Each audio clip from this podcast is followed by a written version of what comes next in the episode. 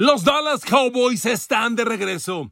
Dak Prescott comanda una explosiva ofensiva que explota particularmente a CeeDee Lamb y Tony Pollard y los Cowboys lucen otra vez como un serio contendiente. De la misma forma, Micah Parsons levanta la defensa, pero hay un nombre que debemos agregar porque está dando grandes números. El corner Darron Bland, sin ser Trevon Diggs, está dando muy buenos números y en Boston, la tragedia sigue sacudiendo a los Pats. Otra penosa exhibición ante Miami. El equipo está en el colapso. Aunque matemáticamente aún vive, los Pats deben empezar a pensar en el año entrante. Y la pregunta es, ¿qué va a hacer Bill Belichick? ¿Acaso es Mac Jones el quarterback del futuro o se atrevería a cambiarlo a algún desesperado equipo tipo Minnesota?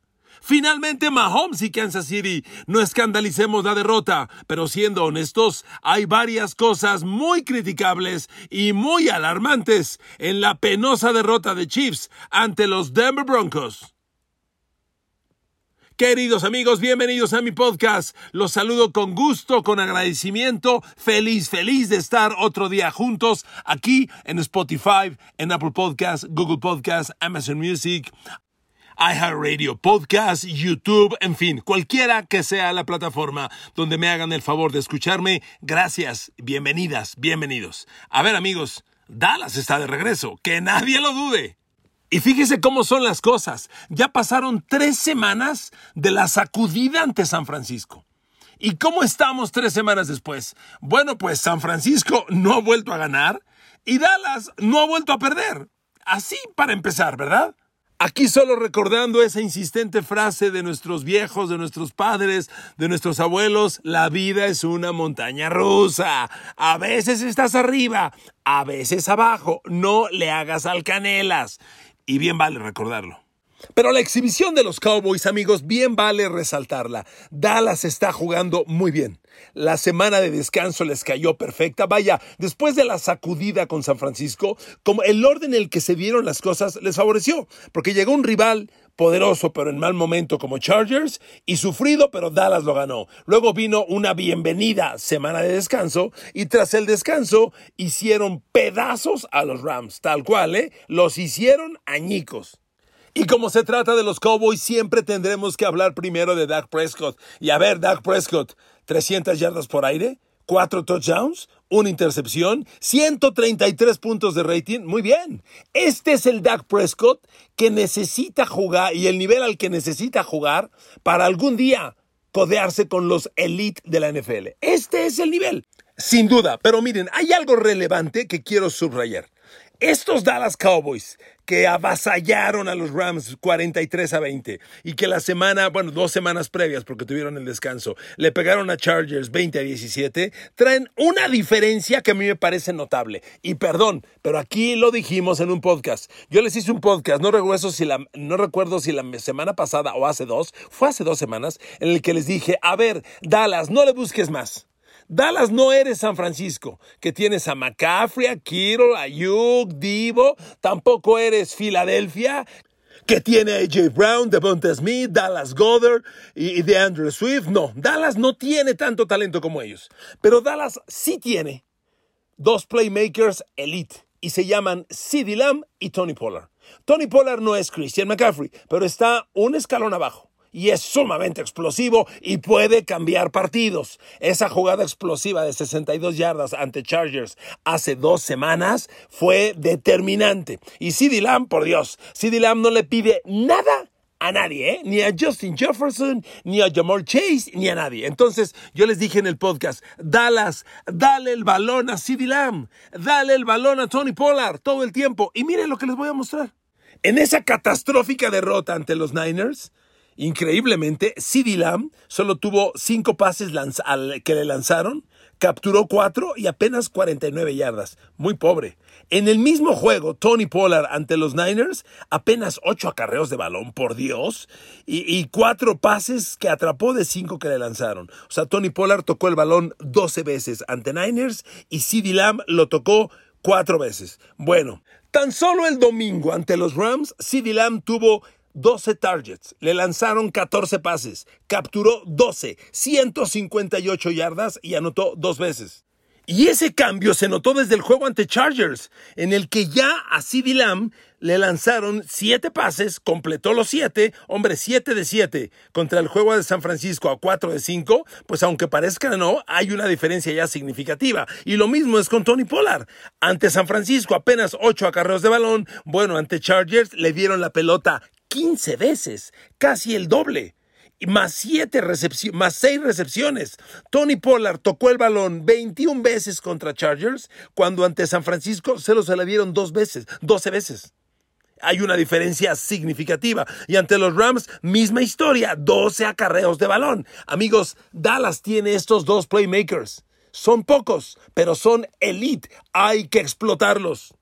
Y de la mano de esto hay otro elemento del que ya hemos hablado en el pasado. Cuando en marzo Dallas firmó como agentes libres a Stephon Gilmore y Brandon Cooks, yo le dije, a ver, son dos perfectas adiciones. Gilmore contra Ron Diggs, pareja de corners elite, competirá por la mejor de la liga. Y Brandon Cooks puede ser el tercero o el segundo receptor que Dallas necesita si es que Michael Gallup desciende. Bueno, Trevon Diggs se lastimó, hoy Stephon Gilmore es el corner uno de los Cowboys. Ahorita hablo de la defensa. Pero Brandon Cooks, un receptor que en Nueva Orleans tuvo temporadas de mil yardas y 100 recepciones, en los Pats tuvo temporadas de mil yardas y 100 recepciones, en Houston tuvo temporadas de mil yardas y 100 recepciones. En Dallas tiene que ser igual. Y aquí la historia también se escribe en un antes de San Francisco y después de San Francisco. Fíjese, previo al duelo contra San Francisco, a Brandon Cooks le habían lanzado ocho pases. Ocho recepciones en cuatro partidos antes de enfrentar a San Francisco. Tras la catástrofe en la que capturó un pase contra los Niners, solo uno, Dallas empezó a cargarle trabajo a Brandon Cooks. Contra Chargers, cuatro recepciones en cuatro pases y un touchdown. Y ante Rams, tres recepciones en cuatro pases y otro touchdown. Brandon Cooks no tenía touchdowns antes de enfrentar a San Francisco. Después de San Francisco, ya tiene dos recepciones de touchdown en partidos consecutivos. Brandon Cooks va a ser el receptor 2 que necesita Dallas. Probablemente ya no tenga el nivel de cuando jugó con los Saints, con los Pats, pero todavía es un cuate productivo si no va a atrapar 100 pases y mil, y mil yardas, a lo mejor atrapa 70, 80 pases y 800 yardas, que van a ayudar mucho, porque el que ya se quedó es Michael Gallup. Entonces, Brandon Cooks puede ser el receptor 2 que Dallas está necesitando. Aquí hay un claro cambio de tendencia, de filosofía, después del juego con San Francisco. Yo creo que escucharon el podcast. no, seguramente no, pero creo que coincidió lo que afirmamos en el podcast. Dallas tiene que cargarle el trabajo a CeeDee Lamb y a Tony Pollard. ¿Por qué? Porque son elite y te cambian un partido. Y aquí está demostrado. Ahora, hablemos de la defensa. Micah Parsons comandó la defensa. Micah Parsons en los primeros tres partidos de la temporada, en tres partidos, tenía cuatro capturas de coreback. Y todos hablábamos de él para defensivo del año, incluso para MVP, lo comparábamos con Lawrence Taylor y de pronto Micah Parsons, como todo en la vida, tuvo una ligera baja de juego. Siempre les hablo de las curvas de rendimiento, siempre. Aquí está un ejemplo perfecto. Después de tres partidos, Micah Parsons bajó de nivel. Enfrentó a Nueva Inglaterra, que es un rival cómodo porque su línea ofensiva es muy mala y ahí no tuvo capturas de coreback. Fue contra San Francisco y Micah Parsons fue uno de tantos Cowboys que no metió las manos. Micah Parsons se aventó dos juegos, Pats y Niners, sin captura de coreback. Bueno, contra Chargers, igual que con Tony Pollard y CeeDee Lamb a la ofensiva, Micah Parsons viene de regreso. Captura contra Chargers, captura contra los Rams el domingo pasado. Pero no solo es la captura, como siempre les digo, la presión al coreback de Michael Parsons fue incesante. Si bien tuvo una captura, tuvo dos golpes al coreback, dos golpes a Matthew Stafford y tres apresuramientos. Michael Parsons generó seis presiones al coreback de las 15 totales que tuvo Dallas en el partido. Sam Williams tuvo dos, Osa Odigizua tuvo tres y con ello Dallas, Darren Armstrong tuvo dos y con ello Dallas tuvo una presión al coreback suficiente para acosar y dominarlo. Pero Micah Parsons lideró el camino y como ocurre siempre, en curva de rendimiento ya llegó hasta abajo, viene de regreso y otra vez está jugando a gran nivel. Y solo para concluir con los Cowboys, con la defensa y para concluir y cambiarme de partido, les quiero decir una cosa. Les traigo una buena noticia, una más, Dallas Cowboys. ¿Saben quién está jugando bien? rozando lo muy bien en Dallas, Daron Bland, el corner. Cuando Dallas pierde a Trevon Diggs, la pregunta era quién va a ser el corner. ¿Van a poner a Jordan Lewis, que es corner slot, o Daron Bland, que también era slot? ¿Qué van a pasar? Daron Bland.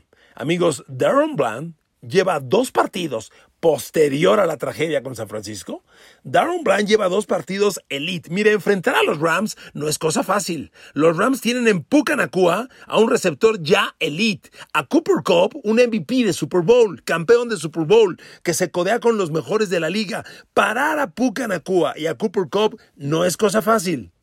Y Dallas lo hizo. Pucanacua capturó tres pases de siete que le lanzaron, apenas 43 yardas. Y Cooper Cup capturó cuatro de 10 que le lanzaron. Entre los dos capturaron siete de 17 pases. Ninguno logró touchdown. Dallas dominó, pero aquí Daron Bland es clave. A Daron Bland lo atacó nueve veces Matthew Stafford. ¿Sabe cuántos le completó? Solo cuatro. Un corner que permite solo cuatro recepciones en nueve targets, oye, anda bien. ¿Sabe cuántas yardas le metieron a Deron Bland? 49. En cuatro pases no es nada. Solo dos primeros y diez no permitió touchdown. Pero si usted esta actuación la suma a la que tuvo ante Chargers, a ver, Darren Bland ante Chargers lo atacaron ocho veces. Le completaron solo tres para 19 yardas. Solo le metieron un primero y diez y no hubo touchdown. Si tú sumas los dos partidos, en los últimos dos juegos a Darren Bland le han completado siete pases de 17 lanzados apenas para 68 yardas. Dos primeros y diez es todo lo que ha permitido Darren Bland. Y ojo, les doy un dato más. En el duelo contra Chargers, Darren Bland estuvo cinco jugadas contra Keenan Allen.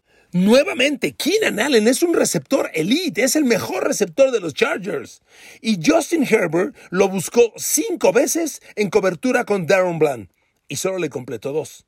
Ojo, los números de Darren Bland empiezan a ser muy buenos contra Keenan Allen, contra Puka Nakua, contra Matthew Stafford y creo que esa debe ser una grandísima noticia para los Dallas Cowboys. Bueno, cambiemos de partido. Los Pats. Miren amigos, los Pats han perdido una vez más. Ahora están dos ganados, seis perdidos. Después de que Nueva Inglaterra perdió ante los Cowboys 38 a 3 y ante Saints 38, 34 a 0 en dos semanas consecutivas, marcadores globales de 72 a 3 en dos partidos, yo les dije, ¿qué sigue para Belichick y los Pats? El colapso. Este equipo no se va a levantar. Vino el triunfo sobre los Bills. Belichick es un tipo, es el mejor coach de la historia para mí. Es un tipo de carácter, dirigió bien y los Bills ayudaron mucho jugando mal. Los Pats ganaron. Pero con Miami, otra vez las diferencias. Y miren amigos, aunque la matemática te da vida con dos ganados, seis perdidos, hombre, les recuerdo que el año pasado los Detroit Lions iban un ganado, seis perdidos. Iban cuatro ganados, siete perdidos y acabaron 9-8. No les alcanzó para playoff, pero acabaron al límite. Jacksonville el año pasado iba 2-6, igual que los Pats. 2-6 y llegó a estar 3-7. 3-7 los Jacksonville Jaguars y a pesar de eso se metieron a playoff con 9-8. Bueno, yo no creo que esa matemática aplique con estos Pats. El colapso ha comenzado, porque además les digo, el mejor jugador ofensivo que le quedaba a Nueva Inglaterra el receptor abierto Kendrick Bourne se ha roto el ligamento cruzado anterior. Está fuera el resto de la temporada. Es una pésima noticia. Ya se acabó.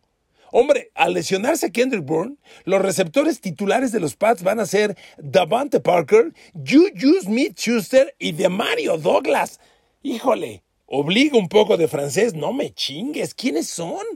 Imagínate, Miami te pone a Tariq Hill, Jalen Waddle, Buffalo, Stephon Diggs, los Jets a Garrett Wilson y Nueva Inglaterra pone a Davante Parker, Julius Smith-Schuster y de Mario Douglas. Amigos, por eso las cosas pasan como pasas. El juego contra Miami tiene una lectura muy clara. Nueva Inglaterra no compite. Le voy a dar un dato. Los Pats están dos ganados, seis perdidos, ¿de acuerdo?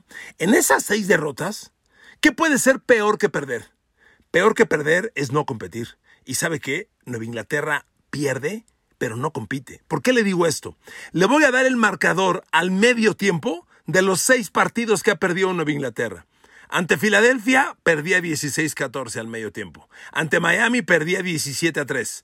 Ante los Cowboys perdía 28-3. Ante Nueva Orleans perdía 21-0. Ante los Raiders perdía 13-3. Ante los Dolphins ayer, el domingo pasado, perdía 17-7. Amigos, Nueva Inglaterra tiene seis derrotas en partidos que iba perdiendo desde el medio tiempo. A ver, eso es no competir.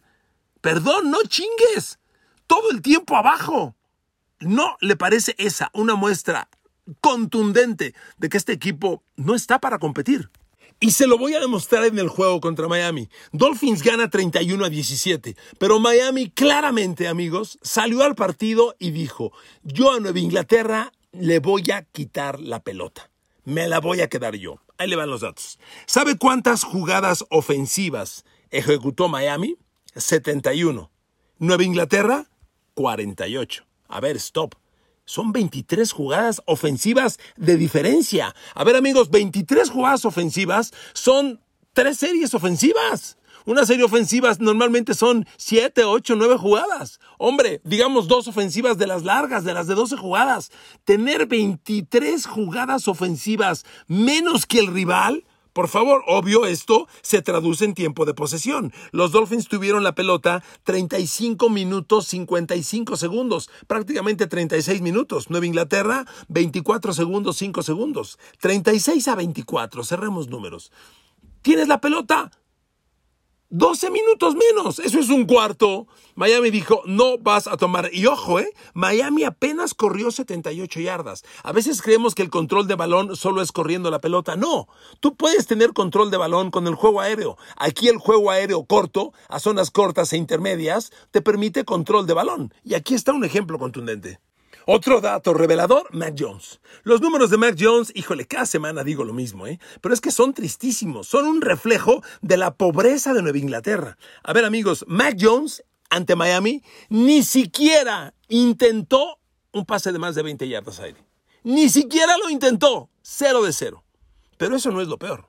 En pases de más de 10 yardas aire, de 10 a 19 y obviamente o más de 20 yardas, ¿sabe qué números tuvo Mac Jones? Tres completos de ocho lanzados, con un touchdown y una intercepción. A ver, aquí stop. Estás en la NFL, vas contra Miami y tú Atago Bailoa y quieres ganar el partido completando tres pases de más de 10 yardas en todo el juego. ¿Esa es tu arma? No mames, no chingues. O sea, no vas a ningún lado, dejémonos de payasadas. Y luego está enfrente el fenómeno Tua Tagovailoa, que eso es, es un fenómeno ese chavo. Y tiene la mejor dupla de receptores en la liga. Miren amigos, con Jalen Waddle y Tariq Hill, nada más con ellos dos, Tua tuvo 15 pases completos de 25 lanzados, 235 yardas por aire, dos touchdowns, cero intercepciones. Nada más con Tariq Hill y Jalen Waddle. Con esta dupla que son la mejor dupla en la liga, lo he dicho hasta el cansancio. Miren, en, Arsenal Aéreo, probablemente Cincinnati sea mejor porque él tiene un trío. Tiene a T. Higgins, Tyler Boyd y Jamar Chase. Pero si hay que elegir de un trío con esos de Bengals a la dupla Jalen Waddle, Tariq Hill, yo me quedo con esta pareja. Son excepcionales. Y Nueva Inglaterra no tiene respuestas. A mí me duele mucho como fan de los Pats que soy y que seguiré siendo, porque mi afición comenzó cuando yo iba en la secundaria un poco antes, pero este equipo no compite.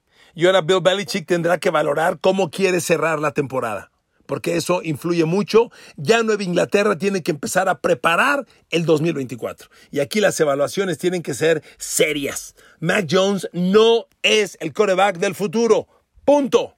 Durante meses pasados ha circulado la versión de que Nueva Inglaterra ha estado dispuesto a negociar a Mac Jones a otro equipo. Bueno, es el momento. Si Minnesota, que ha perdido a Kirk Cousins, se interesa por Mac Jones, vámonos, vámonos, venga. ¿Cuánto das? ¿Una tercera? Órale. Segunda condicional, órale. Vámonos. Sinceramente, Mac Jones no te va a llevar a ningún lado. Yo no sé por qué de pronto Bill Belichick le ha perdido la confianza a Bailey Zappi. No lo entiendo. Pero para mí es desastre de Mac Jones. Lo que te den por él es bienvenido. Dale el equipo a Bailey Zappi y a preparar el 2024. Esa es mi visión. Amigos, y para cerrar el podcast, Kansas City. Miren amigos, yo no escandalizo con la derrota de los Chiefs. Mahomes va a estar de regreso. Es perfectamente válido. Pero hay cositas en la derrota que sí me preocupan. A ver, primero, ha trascendido que Mahomes tuvo fiebre el sábado en la noche. Y a ver, aquí, perdón, me tengo que, tengo que hacer la referencia. Mahomes no es Michael Jordan. Aunque lo, he comparado algunas veces, pues hoy me demuestra que no.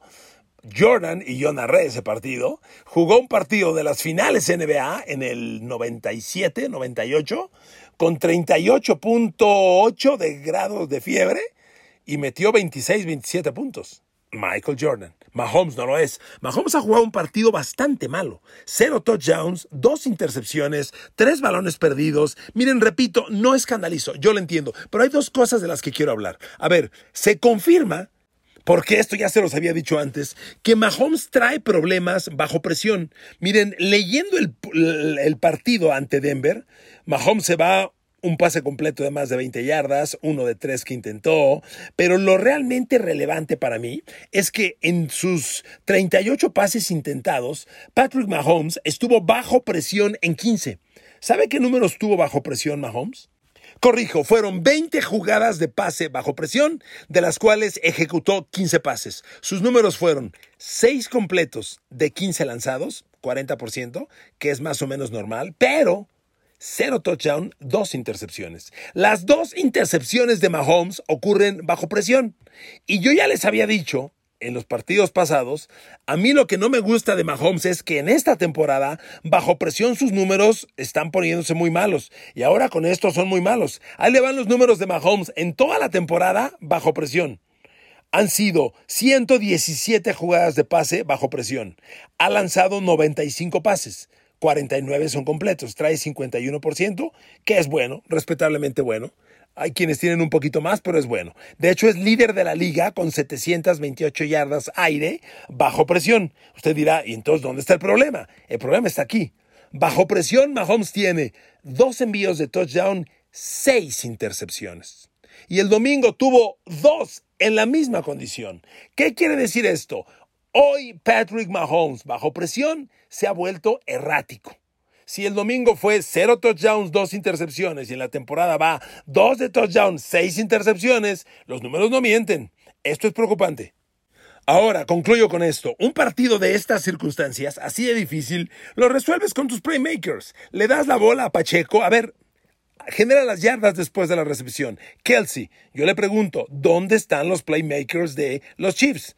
Hicieron muy poco, pero muy poco. Sky Moore lo vemos soltar un balón de las manos para touchdown. Sky Moore no es el receptor que va a reemplazar a Tariq Hill. A ver, eso fue una fantasía el día del draft que cada día que ha transcurrido se ha confirmado de que no va a ser posible. Amigos, el grupo de receptores abiertos de los Chiefs sigue estando en crisis. Mire, vamos a hacer una comparación. Acabo de hablarle de Miami, yo le dije, es la mejor dupla de receptores. Hay algo que yo valoro mucho en un equipo, las jugadas explosivas, que son jugadas de 20 yardas o más. Vamos a comparar a Kansas con los, con los Dolphins. Jugadas de carrera. ¿Cuántas yardas por tierra? ¿Cuántas yardas de carrera tiene Kansas City de 20 yardas o más? Solo cuatro. ¿Cuántas tiene Miami? Trece. Hay una diferencia significativa.